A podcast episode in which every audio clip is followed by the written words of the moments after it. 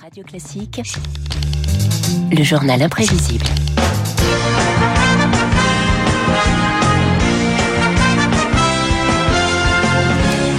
Il arrive avec son écharpe de Mister Monde du journal imprévisible. Bonjour Augustin Lefebvre. Bonjour David, bonjour à tous. Il ne vous manque que la couronne. On entend le générique de Miss France. On connaîtra demain soir le nom de la Miss 2024 élue par un jury exclusivement féminin.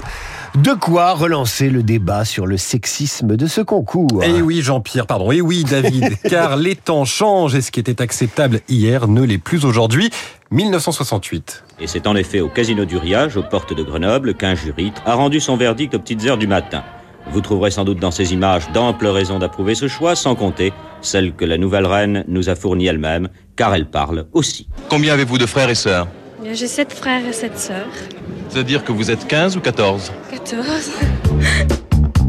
J'aime regarder des filles qui marchent sur la plage. Des hommes qui regardent des femmes en maillot de bain, la définition de ce que les anglo-saxons appellent le male gaze, le point de vue masculin.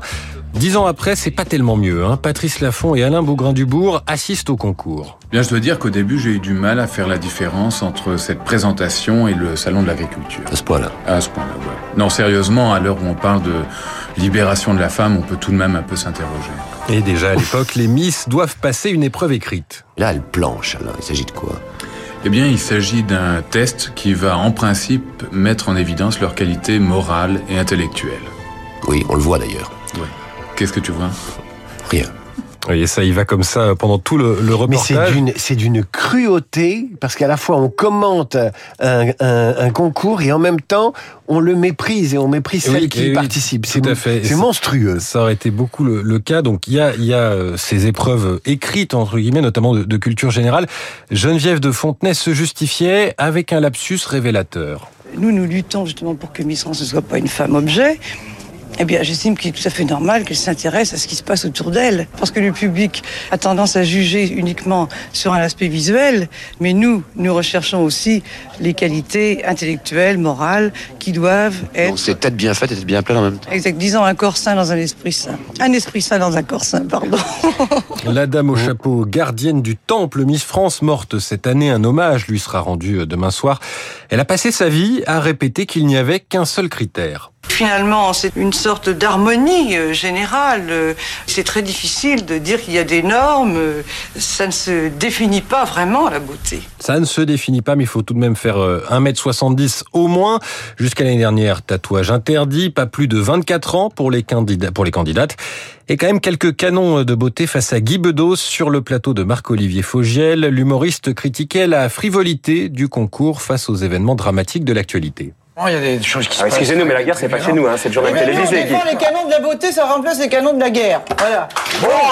Car évidemment, une Miss est contre la guerre, pas de déclaration politique, il ne faudrait pas casser l'image de la princesse bien polie et bienveillante, de quoi donner des discours formatés. J'aimerais avoir une baguette magique, euh, répandre euh, le, bonheur de partout. Même si on m'avait prévenu que ce serait aussi impressionnant, je m'attendais vraiment pas à ce point. Je, bref, dans la vie, Je veux euh, voir le bonheur dans chaque œil de, de chaque spectateur. La plus belle fille du monde ne peut donner que ce qu'elle a. Des critiques en chanson, mais parfois euh, plus structurées de la part d'associations féministes pour qui, euh, bah, malgré ces évolutions de règlement, hein, puisque maintenant une Miss peut avoir des enfants et un compagnon, eh bien ça reste un spectacle sexiste. Sylvie Tellier, ex-présidente du comité Miss France. Bah, je leur réponds que moi je suis, euh, je suis un peu féministe dans l'âme et que je trouve qu'au contraire c'est un sacré tremplin dans la vie et que ça ouvre des portes à ces jeunes femmes qui peuvent prendre la parole et, et je trouve ça bien. Alors après, tous les goûts sont dans la nature. Euh, Je respecte ceux qui sont contre le concours Miss France et qui trouvent que c'est mettre en avant la femme d'une façon peut-être qui ne leur convient pas. Mais ça plaît déjà à 8 millions de téléspectateurs, donc on reste entre nous, on s'amuse. Une justification qui aura sans doute du mal à convaincre les féministes qui relèveront déjà qu'on parle des femmes.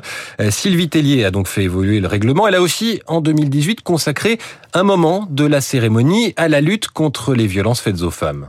Parce que nous sommes toutes des femmes engagées, je tenais ce soir à ce que l'on apporte notre soutien à toutes celles qui sont victimes de violences et qui souvent ne peuvent pas prendre la parole. Regardez, nos Miss ont souhaité vous faire passer un message fort. Je suis libre de penser, d'agir. Je peux accepter,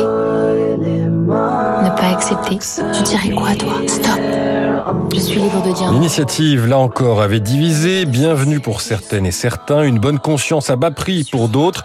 2018, c'était l'année du mouvement MeToo et le concours Miss America de l'autre côté de l'Atlantique avait pris une décision révolutionnaire. Sa présidente Gretchen Carlson l'avait annoncé à la télévision.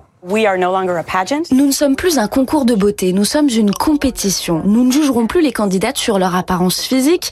Cela signifie qu'il n'y aura plus de défilé en maillot de bain. C'est ce qu'elles diront qui nous intéressera. Et oui, plus de bikini chez Miss America. Chez nous, on n'y est pas encore. Peut-être dans quelques années, ça sera à ne pas manquer l'occasion de nouveaux débats. Ils reviennent donc chaque année. Avec eux, une pensée qui n'a rien à voir pour terminer. Il faut vraiment que je m'occupe des cadeaux de Noël quand Miss France revient. Eh ben oui, évidemment. Le journal imprévisible, toutes les éditions de la semaine à retrouver sur l'appli Radio Classique. Tout de suite, le décryptage de David.